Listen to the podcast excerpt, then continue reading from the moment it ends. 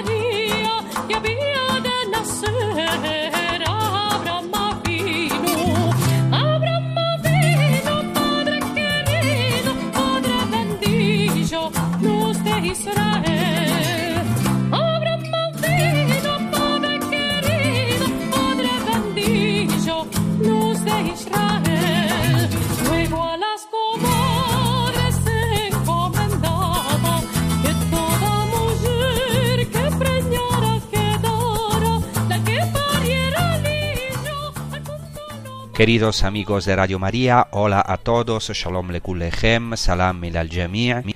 Estamos comentando el Evangelio de Marcos, el capítulo primero. Eh, en el episodio anterior hemos hablado de Jesucristo que va a Cafarnaún, así se abre después de la llamada de los primeros discípulos el Evangelio de Marcos y no por casualidad Marcos decide comenzar su Evangelio con un día ideal de Jesucristo en Cafarnaún que no por casualidad es un día de sábado, un día de Shabbat.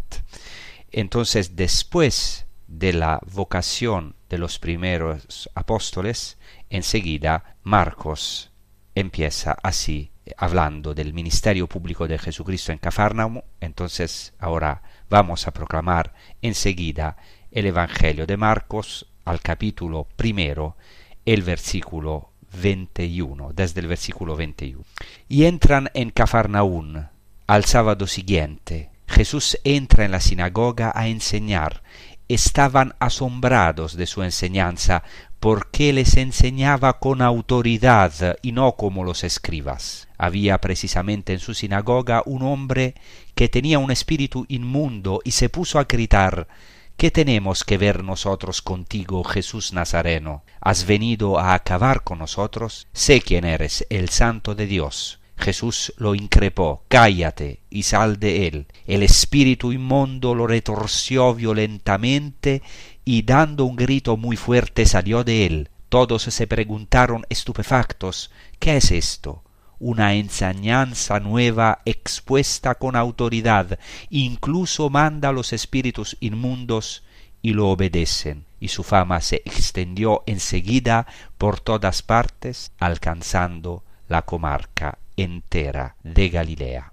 Entonces ya hemos comentado eh, la importancia del escenario donde Jesucristo empieza o comienza su ministerio, que es Cafarnaún, Hemos introducido también la importancia de este día, que es un día de Shabbat, y eh, quiero aquí solamente eh, mencionar una cita de un gran rabino que se llama Yosef Caro sobre el Shabbat. Él escribió una obra titulada Shulchan Aruch, que significa mesa preparada o mesa puesta en la que habla de todas las leyes según la tradición sefardí, judía sefardí, la tradición de los judíos que vinieron original, originalmente de España, y José Caro o Yosef Caro dice que el día de Shabbat, el día de sábado, simboliza el reino de santidad, simboliza el reino de santidad.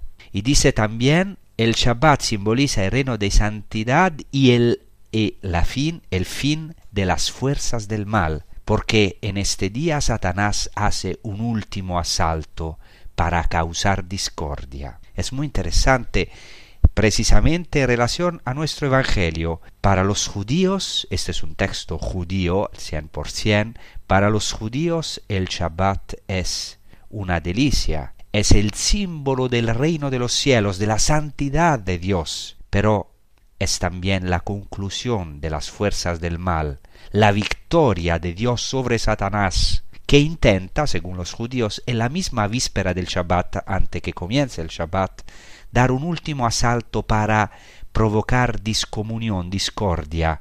Y de hecho los hebreos dicen que en la víspera de la fiesta, y esto también lo experimentamos nosotros, está Satanás que intenta siempre arruinar nuestras fiestas, hacernos reñir, hacernos entrar en la fiesta como con un espíritu impuro, porque Satanás el demonio trata de arruinar los momentos más hermosos de nuestra vida. ¿Y cuántas veces lo hemos experimentado en nuestra vida que precisamente los momentos más hermosos, más de gozo en las fiestas, más hermosas que Dios nos regala en la iglesia, el demonio trata de sembrar la discordia, de provocar discomunión. Y lo subrayo porque no solo Jesús comienza este eh, día de Shabbat aquí, como hemos escuchado, sino que también hace un milagro importantísimo que es el primer milagro según el Evangelio de Marcos, o sea, Jesucristo tiene que enfrentarse en Shabbat a las fuerzas del mal, se enfrenta a un espíritu impuro. El Evangelio de Marcos comienza precisamente con un exorcismo, que es precisamente lo primero que hacemos los cristianos en la iglesia, en los ritos bautismales, lo primero que hace Jesucristo es liberar al hombre del espíritu impuro que le impide experimentar esta delicia del reino de los cielos, que le impide descansar, morar con Dios, porque habita en él otra fuerza, y por eso Jesucristo realiza este primer milagro según el Evangelio de Marcos, que es la expulsión de un demonio, la curación de un pobre hombre que sufría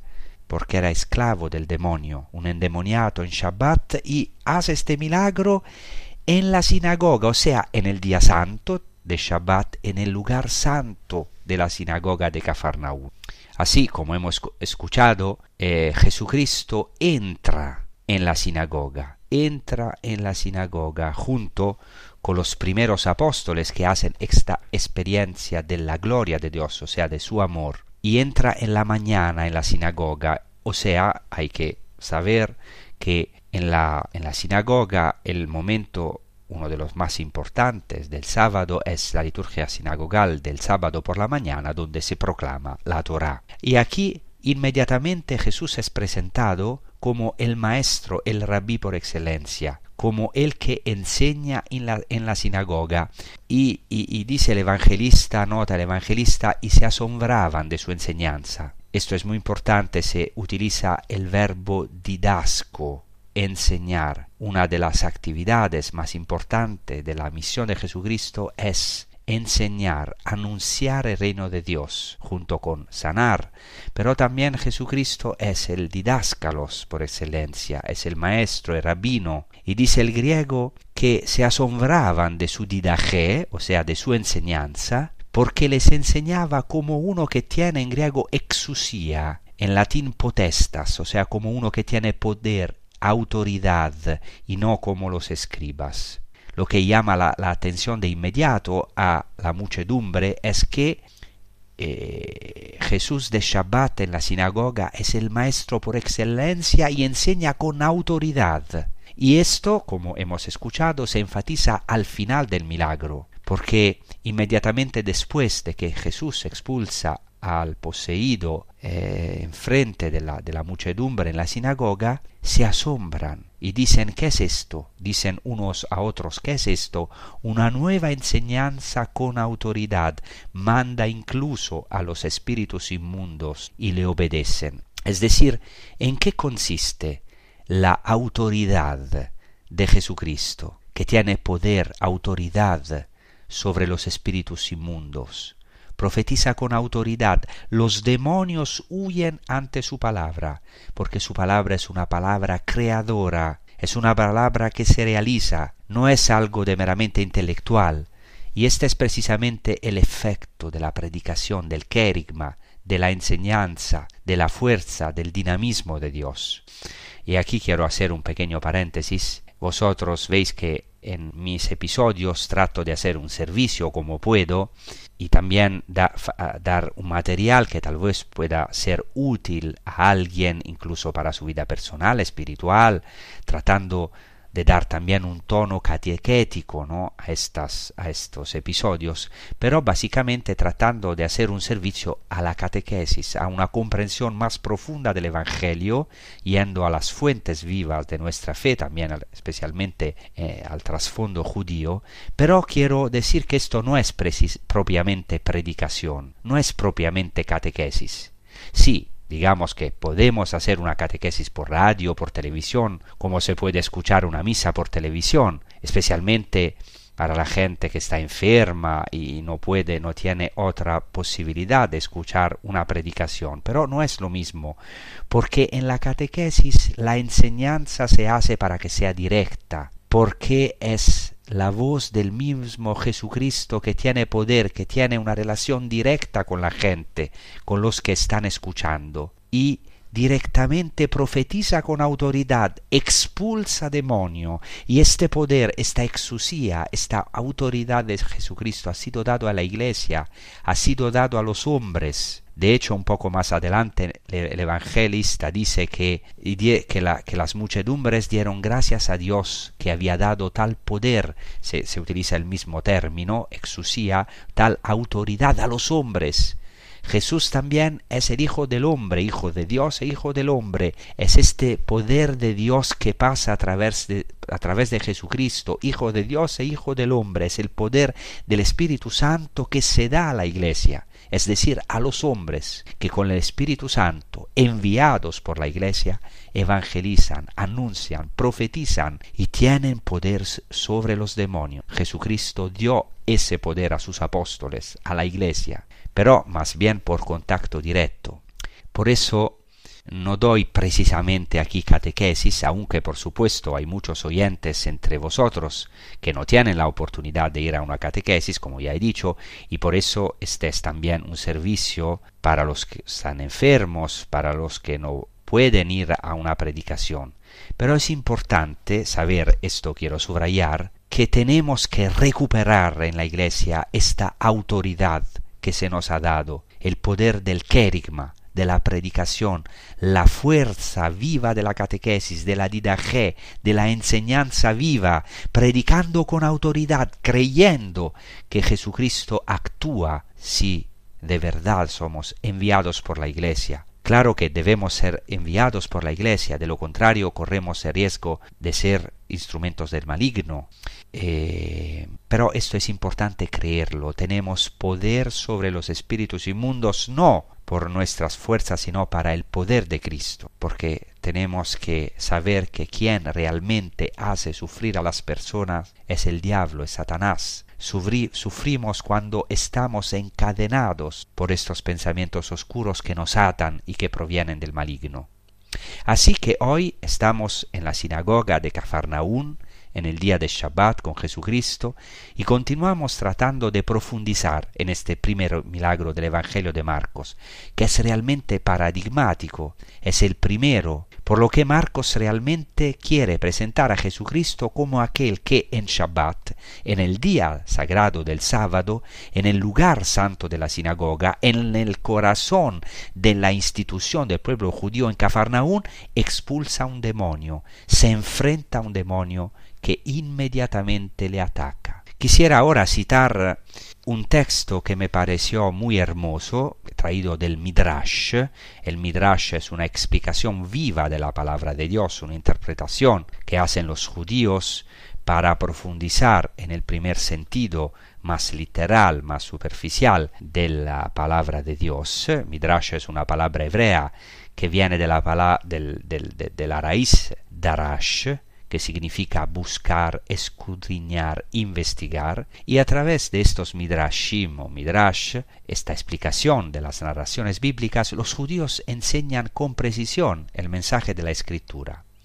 Entonces eh, hay un midrash que se llama eh, midrash Bemidbar Rabba, o sea, el gran midrash al libro de los números, que dice así, como una gacela salta de un prado a otro, de una valla a otra, de un árbol a otro, de una tienda a otra, así Dios salta de una sinagoga a otra para bendecir a Israel. Y este midrash judío se puede aplicar bien a Jesucristo, que, como dice el midrash, saltó como una gacela de un árbol al otro, y así Dios salta de una sinagoga a otra para bendecir a Israel. Esta bendición plena para nosotros vino en el Mesías, que fue predicando de sinagoga en sinagoga, saltando de pueblo en pueblo, de ciudad en ciudad, de monte en monte. Ya en otro episodio nos hemos ocupado de la sinagoga, eh, en un episodio que se refería a la predicación de Jesucristo en la sinagoga de Nazaret.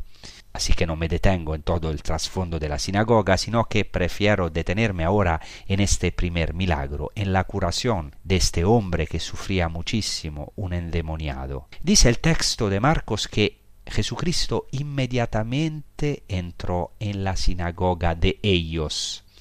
De nuevo se repite este adverbio euthius en griego, enseguida, inmediatamente, es importante porque en, este primer capítulo de Marcos se repite muchas veces este adverbio enseguida, inmediatamente, como si, si Jesucristo tenga prisa de ir encuentro al hombre que está sufriendo. Entonces inmediatamente había en la sinagoga un hombre con un espíritu inmundo que gritaba diciendo, aquí inmediatamente Jesús tiene que enfrentarse a un hombre no se refiere su nombre, no se dice su nombre, no se le describe, se dice que es simplemente un hombre. En griego anthropos. Esto también es importante. ¿Por qué? Porque en este hombre estamos todos nosotros, cada uno de nosotros está en este hombre que se queda anónimo, cada hombre y cada mujer.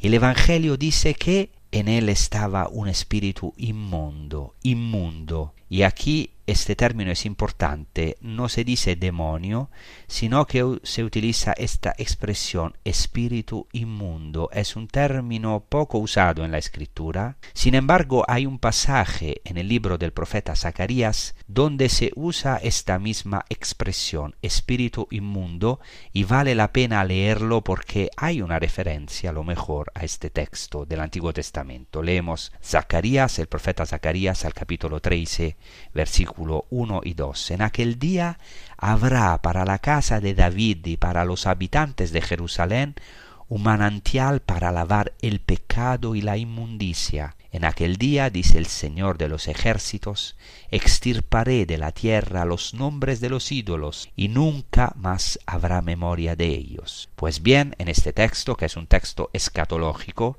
o sea, quiere decir que habla de los últimos tiempos, podemos decir de los tiempos del Mesías, en ese día habrá ese manantial en Jerusalén un manantial que brota para lavar el pecado y la impureza. Y sabemos que esto se ha cumplido en el Mesías, en Jesucristo, que nos ha dado esa agua viva que lava el pecado y la impureza.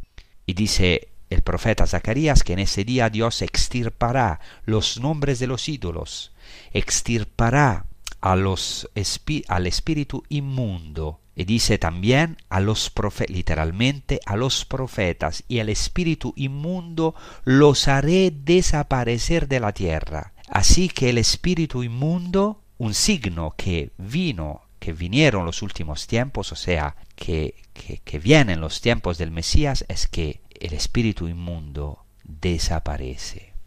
Es interesante porque hay algunas recurrencias de este término espíritu inmundo incluso en los textos apócrifos y en los textos de Qumran. El espíritu, inmundo, el espíritu inmundo claramente significa el diablo, el demonio. Entonces dice el profeta Zacarías, al espíritu inmundo lo haré desaparecer. Y esto es precisamente lo que ocurrió aquel día, es decir, el día del Mesías, el primer día que se narra en el Evangelio de Marcos, que es el día del Shabbat, el primer Shabbat, el primer sábado. Otro texto muy interesante es un texto del profeta Nahum. Recordemos que aquí estamos en Kefar Nahum. Kefar Nahum quiere decir también, hay varios significados, hablé de esto la última vez, quiere decir también la aldea de Nahum. Y precisamente el profeta Nahum 2.1 dice así, he aquí sobre las montañas los pasos de un mensajero, de un heraldo de paz celebra tus fiestas, Judá, disuelve tus votos, porque el malvado ya no pasará por ti, está totalmente aniquilado. Para entender bien ese texto, obviamente tenemos que leerlo en hebreo, donde el malvado se llama Belial, que es un nombre para el demonio, para el diablo. Eh, entonces, repito, dice el texto de Nahum, he aquí sobre las montañas los pasos de un mensajero, en hebreo, cuidado, la palabra es mevaser, que quiere decir no precisamente mensajero, sino el que anuncia, un anunciador. Después dice literalmente en hebreo mashmi'a shalom, el que hace oír o escuchar la paz. Entonces dice, después dice, celebra tus fiestas, oh Judas, lanza tus votos porque ya no seguirá pasando por ti Belial.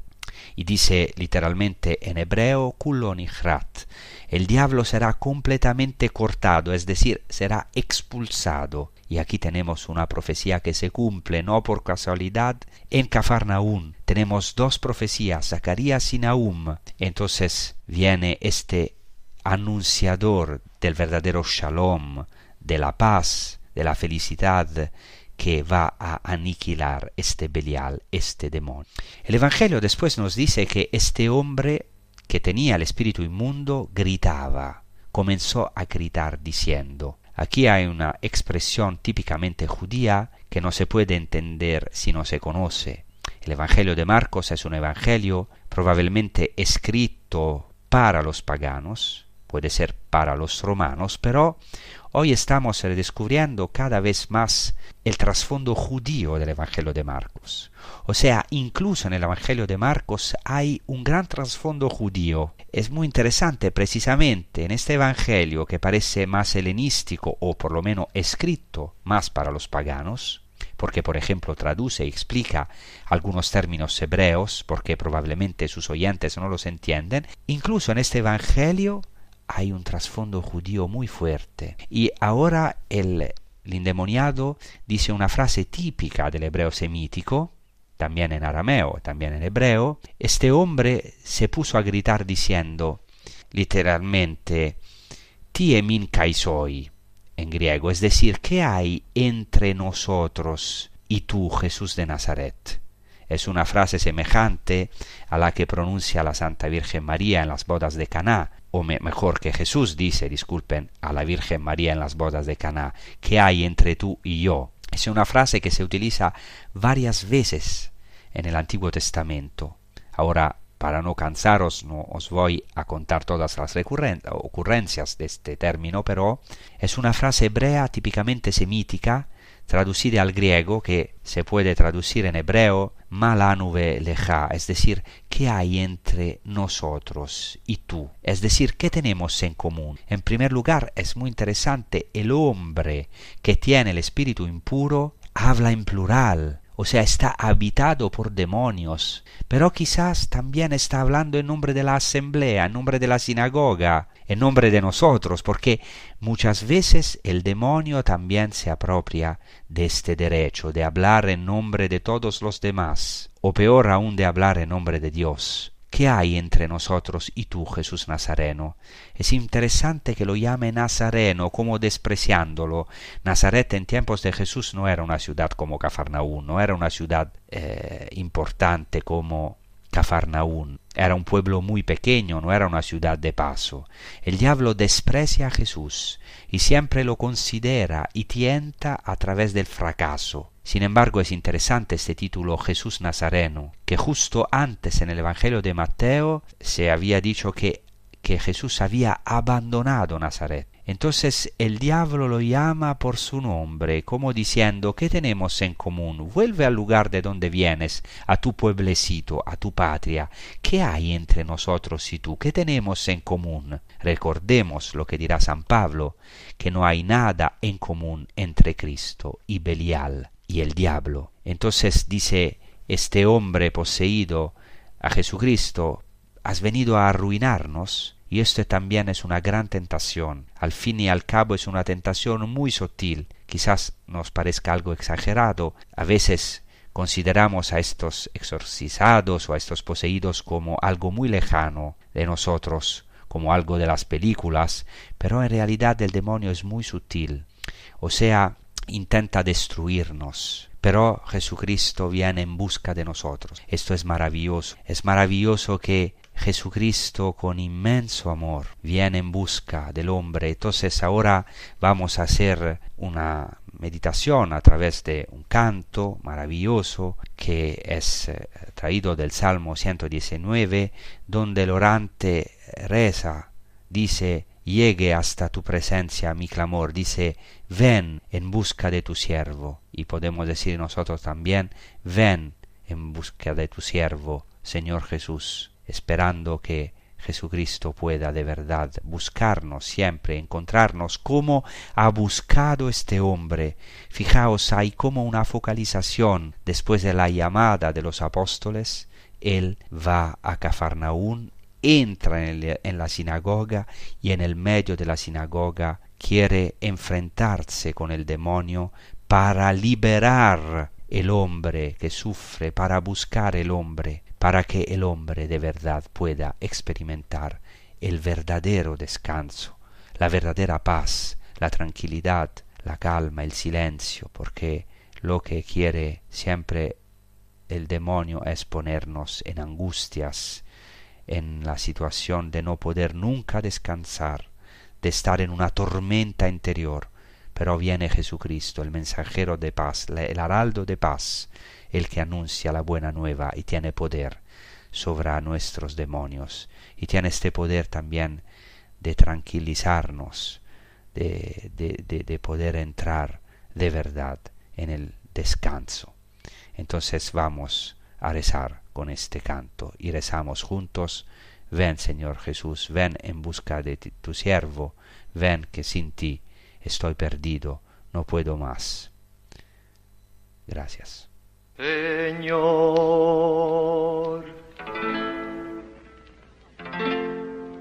Señor Jesús,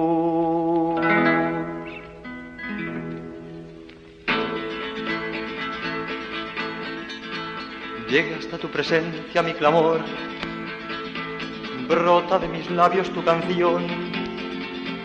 Canta mi lengua tus palabras, alma mía, Jesús. Sea conmigo tu mano para ayudarme de ti, anhelo la salvación. Viva mi alma para alabarte, mírame, ando Ven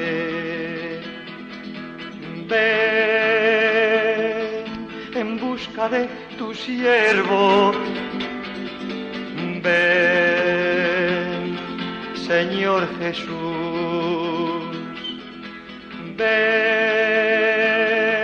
que yo sin ti me pierdo. Ven, Señor Jesús.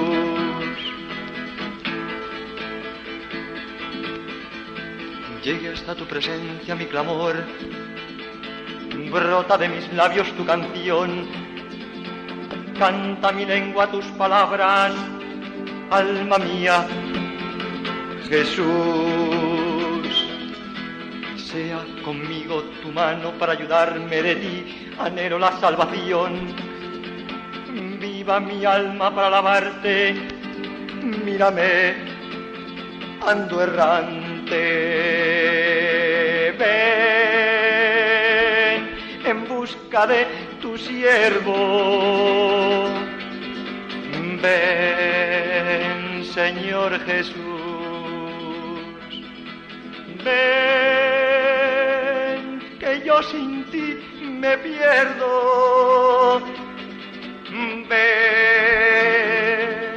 Señor Jesús. Entonces este demonio que eh, quiere destruir a este hombre, que está en este hombre, este espíritu inmundo, grita a Jesús, ¿qué tenemos en común contigo, Jesús Nazareno? ¿Has venido a arruinarnos? El Evangelio paralelo dice, has venido antes de tiempo a arruinarnos. Y en el fondo esta es una de las mayores tentaciones que tenemos. Pensar que la relación con Dios, la relación con Jesús básicamente nos arruina, no nos hace disfrutar de la vida. Esto es una tentación muy sutil. Has venido antes de tiempo a arruinarnos. Muchas o quizás algunas veces podríamos pensar o podríamos tener esta tentación. Sí, sí, me convertiré, seré santo, pero más tarde, Señor, más tarde. Esto que dice, que dice el demonio, has venido antes de tiempo a arruinarnos. Mejor que venga más tarde, Señor. Fijaos que San Agustín decía que antes de su conversión era tan necio, antes de convertirse en San Agustín, que hizo esta oración, Señor, dame castidad, pero no enseguida. Por eso en el Evangelio de Marcos se repite enseguida, enseguida, enseguida, que Jesucristo actúa enseguida, tiene una prisa de salvar al hombre. Y nosotros todo lo contrario, no tenemos prisa de convertirnos. Decía, hacía esta oración San Agustín, Señor, dame castidad, pero no enseguida. O sea, decimos algunas veces, Señor, déjame disfrutar un poco más. Y al final todos tenemos esta tentación de pensar que si nos convertimos demasiado, si somos demasiado santos, al final no es divertido, no es tan divertido porque tendremos que tomar la cruz, que sufrir. Al final siempre está esa duda muy sutil que siembran en nosotros nuestros enemigos, es decir, los demonios, la carne, el mundo. El que se deja invadir por el Espíritu Santo, pensamos, al final no es tan feliz, está como arruinado. Así que vamos a aplazarlo un poco. Sí, sí, me gusta un poco Jesucristo, un poco la iglesia, pero, pero mientras tanto mantengo el pie en la escalera de incendios, como se dice, o sea, mm, en el emergency exit. O sea, al final no quiero dejar aquello a, lo que estoy apegado, si Dios me pide demasiado, si Dios me pide que renuncie a algo, no, Señor. Básicamente porque siempre tenemos este engaño, pensamos que perdernos, entregarnos a, es una pérdida, un desperdicio, mientras que es una pérdida, o sea, un desperdicio, mientras que Jesucristo dice, el que busque salvar su vida la perderá, el que la pierda por mi causa la salvará. Y esta es de verdad una tentación que tenemos todos, incluso yo. ¿eh? ¿Qué hay entre nosotros y tú, Jesús Nazareno? Eh, quédate de más un poquito lejos de nosotros. Vuelve al país de donde veniste. Vuelve al planeta de donde veniste. Vuelve a tu pueblo. Has venido a arruinarnos. Y le dice, también el demonio a Jesucristo, yo sé quién eres, el santo de Dios. Bueno, los demonios saben que Jesús es el santo de Dios, tienen un conocimiento y por eso mismo tienen miedo de ser destruido, de ser arruinados. Lo reconocen como el santo de Dios. Hay algo aquí en lo que me gustaría detenerme, que no se puede pasar en silencio, no se puede pasar tan rápidamente por alto este detalle, porque cada detalle del Evangelio es perfecto, es un tesoro inmenso. Espero que si hubiera conseguido, al menos por un momento, haceros captar un poco en la pobreza de mis palabras el tesoro escondido detrás de la letra, detrás de cada signo y cada detalle del Evangelio, esta transmisión ya tendría algún sentido. Entonces quiero decir que Jesús está en el día sagrado del Shabbat, consagrado al Señor, el día de sábado, en el lugar santo de la sinagoga, durante la liturgia sinagogal del Shabbat. Y durante esta liturgia se abrían los rollos de la Torá y se proclamaba el libro sagrado. Así que día sagrado, espacio sagrado, la sinagoga, tiempo sagrado, que es el Shabbat, y en este día sagrado, en este eh, tiempo sagrado, en este espacio sagrado, hay un espíritu inmundo. Y aquí dice en el versículo 25 que Jesús lo reprendió, lo reprendió severamente. En griego, fimóceci, le dice Jesucristo a este demonio, fimóceci, cállate y sal de él. La primera obra que hace Jesucristo es callar el espíritu inmundo, acallar el espíritu inmundo. Y este es el gran problema que tenemos todos, que a veces en nuestra vida dejamos espacio al demonio, porque el gran error que cometemos es dar espacio a la voz, al ruido que el demonio hace dentro de nosotros, a través de los pensamientos, de las angustias, de los gritos que hace dentro de nosotros. No en el sentido que estemos poseídos, sino en el sentido de que estamos algunas veces sometidos a esta voz. Muchas veces es una voz que viene de nosotros mismos, pero a veces es aprovechada por el diablo o incluso tenemos tentaciones directas. Los padres de la Iglesia aprendieron a distinguir entre los pensamientos de Dios y los pensamientos del demonio. Y dicen que cuando tenemos pensamientos debemos hacer como Josué en el Antiguo Testamento, que cuando ve a, un misterioso personaje con la espada desenvainada, que luego reconocerá que es un ángel del Señor, le pregunta, ¿estás con nosotros o contra de nosotros? ¿Eres de los nuestros o de nuestros enemigos? Así también que nosotros debemos preguntarnos cuando nos, presenta, se presenta cada pensamiento, se nos presenta cada pensamiento, tenemos que preguntarnos, ¿eres de los nuestros o eres de nuestro enemigo? Porque si damos paso a la voz del demonio, tantas veces vemos que estamos acabados. Es decir, entramos en la tristeza, en la rebeldía, en la angustia más profundo, o peor, entramos en la mayor de las tentaciones que es la desesperación, el suicidio espiritual o incluso material, y el demonio nos ata. Y aquí Jesús nos libera con esta voz suya en el día santo, en el lugar santo. El santo de Dios levanta su voz que ha detenido los mares. Recordemos que esta es la misma frase que, que Jesús dirá en, la en la tormenta en el lago, calla, cálmate y es la primera frase que dice Jesucristo en su ministerio público.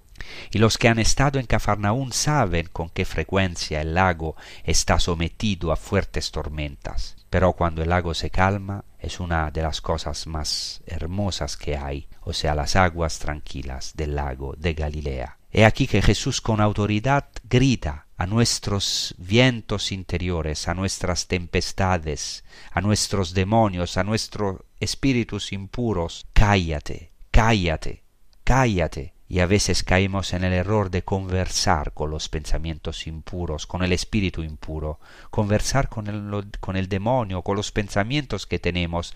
Y esto es lo más peligroso porque con algunos pensamientos no hay que conversar tenemos que invocar el nombre de Cristo, Kyrios, el Señor, que tiene autoridad sobre todo poder, sobre todo dominio, sobre todo espíritu impuro.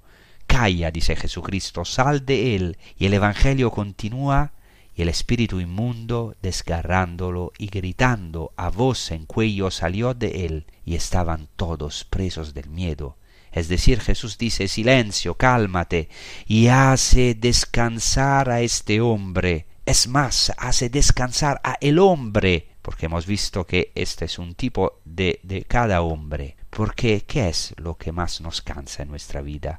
¿Qué es lo que nos impide entrar en el Shabbat, en el descanso? El pecado, la desobediencia que se origina precisamente en la mentira del diablo. Por esto este evento de la curación del endemoniado es muy hermoso, no es casualidad que ocurra en Shabbat, porque Jesucristo es nuestro verdadero Shabbat, nuestro verdadero descanso. Expulsa con autoridad aquello que nos impide hacernos descansar en nuestra vida.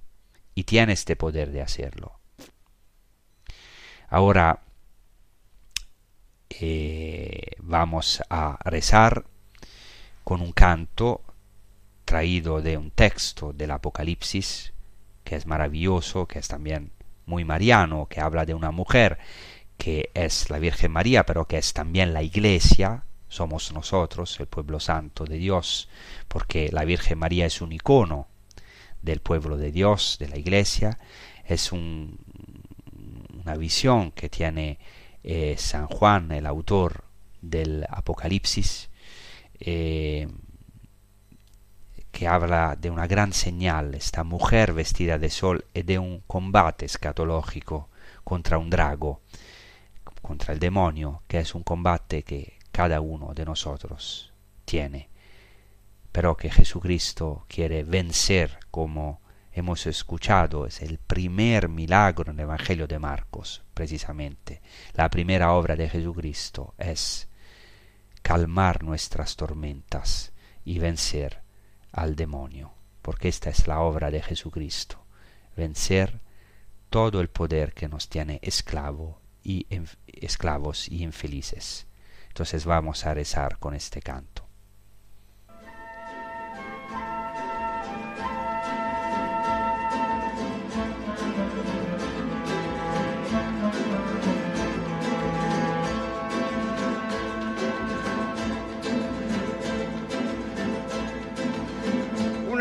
Señal apareció en el cielo. Una mujer, una mujer vestida del sol.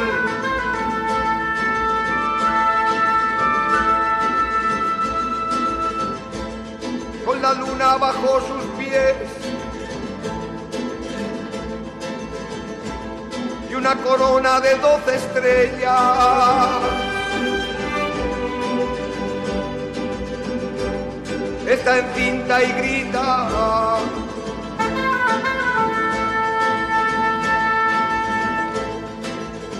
Con los tormentos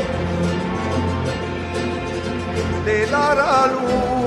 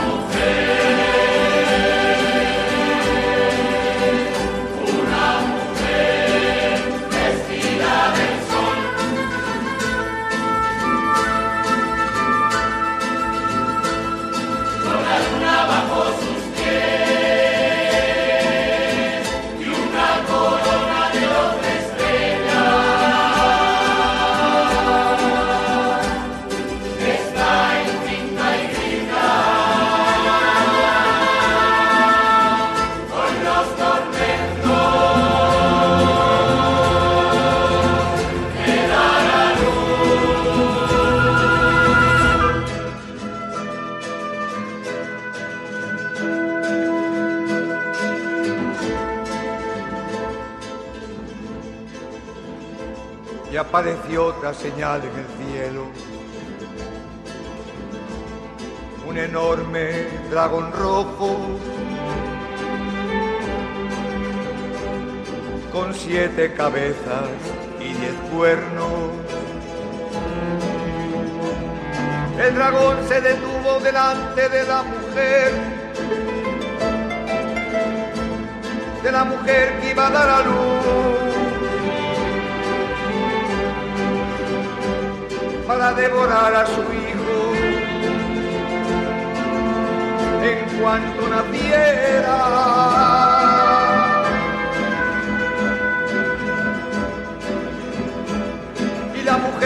luz un hijo varón, aquel que ha de regir las naciones de la tierra. Y su hijo arrebatado hasta Dios y hasta su trono.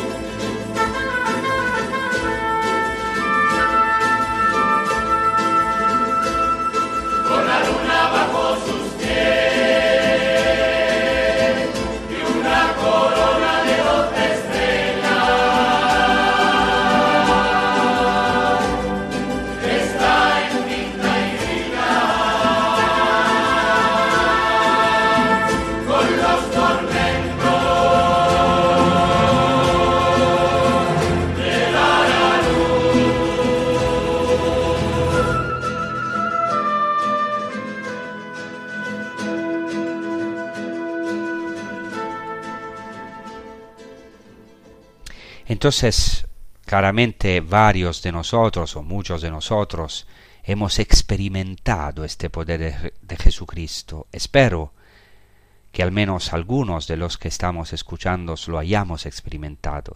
Que gracias a su palabra y gracias a sus sacramentos, Jesucristo nos ha calmado interiormente. El demonio ha sido expulsado. El demonio que siempre asoma la cabeza en nuestras vidas ha sido exorcizado. Claro que siempre tenemos un combate constante, pero Dios ya nos ha dado a muchos de nosotros un poco de su descanso, de esta fragancia, de este gusto del Shabbat eterno, que es el mismo, que es el paraíso, porque Jesucristo es el paraíso en nosotros, no solamente después de la muerte, sino este paraíso, este Shabbat, este descanso comienza desde hoy en nosotros, si creemos en Jesucristo, en su palabra, en su anuncio, esta es la obra de Cristo, llevar al hombre al verdadero descanso, al reino de los cielos. El Evangelio termina diciendo eh, todos estaban llenos de miedo, tanto que se preguntaban unos a otros ¿qué es esto? Una nueva enseñanza dada con autoridad.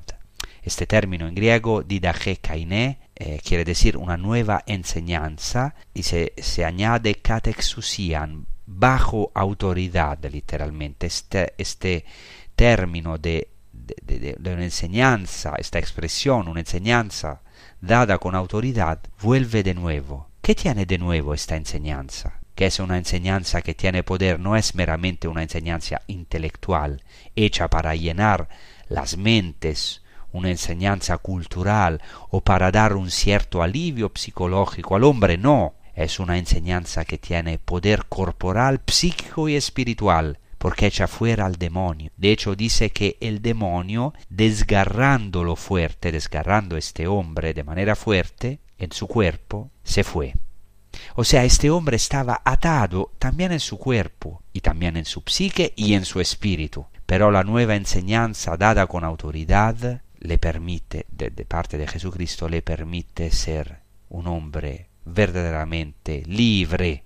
Y por esto dice la gente, manda incluso a los espíritus inmundos y le obedecen. Y eso es la nueva enseñanza con autoridad, que hasta los demonios se someten a Jesucristo. Y concluye el Evangelio diciendo, inmediatamente se difundió su fama por toda la región de Galilea. He aquí que Cafarnaún, como hemos dicho en el episodio anterior, era un centro estratégico y por eso inmediatamente se difunde la fama de Jesucristo. Este es el primer milagro, según el Evangelio de Marcos, que tiene lugar en Shabbat en la sinagoga, y pensad que hoy podemos visitar el lugar de esta sinagoga. Hoy se puede visitar porque eh, está justo al lado de la casa de Pedro según los datos del Evangelio y así lo encontraron en Cafarnaún. Es muy claro que está muy cerca de la casa de Pedro porque inmediatamente después de este acontecimiento de la curación del endemoniato, dice Marcos en el versículo 29, y enseguida salieron de la sinagoga y fueron a casa de Simón y Andrés en compañía de Santiago y Juan, es decir,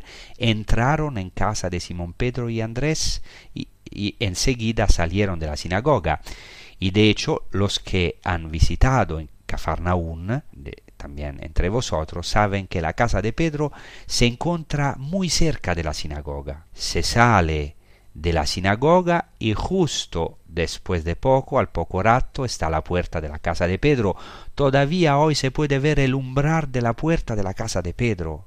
Es una maravilla Cafarnaún. Todo esto está en perfecto, todo lo que se ha encontrado en las excavaciones arqueológicas está en perfecta correspondencia y coincidencia con los datos evangélicos. Por eso esta sinagoga aún hoy se puede visitar.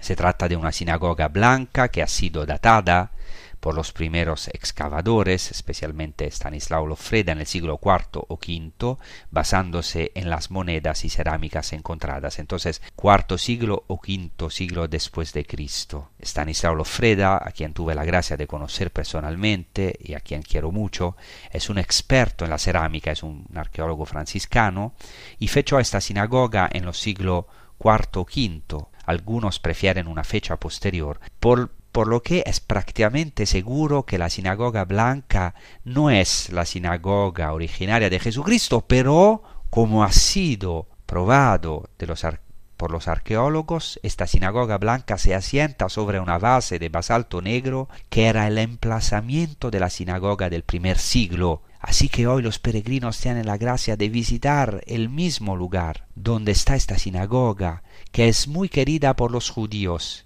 y de hecho también es muy visitada por los judíos, porque es una sinagoga real, pero es el mismo lugar donde ocurrió este milagro, o sea, es, hay una sinagoga más reciente sobre la sinagoga edificada sobre la sinagoga de o arriba de la sinagoga del, del tiempo de Cristo. Por, eso los peregrinos pueden programar esta palabra nosotros aquí estamos, yo vivo, estamos transmitiendo muy cerca de este lugar. Entonces, para terminar, mi deseo para mí y para todos vosotros es que Dios nos dé esta gracia, que Cristo expulse nuestros espíritus inmundos, esta voz desordenada y ruidosa del demonio que nos impide entrar en el verdadero reposo, ser felices, para que de verdad podemos experimentar con Jesucristo resucitado la Pascua, que nos dice a nosotros tantas veces perturbados o incluso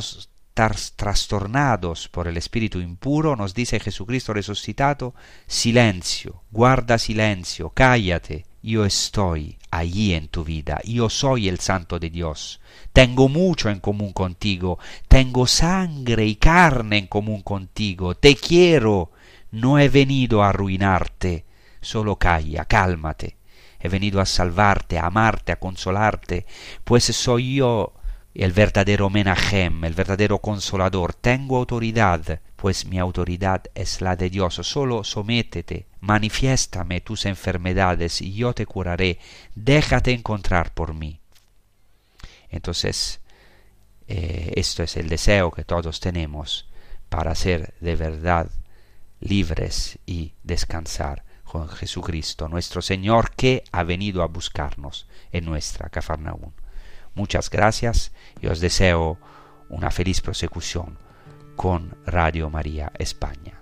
Hasta la próxima. Gracias.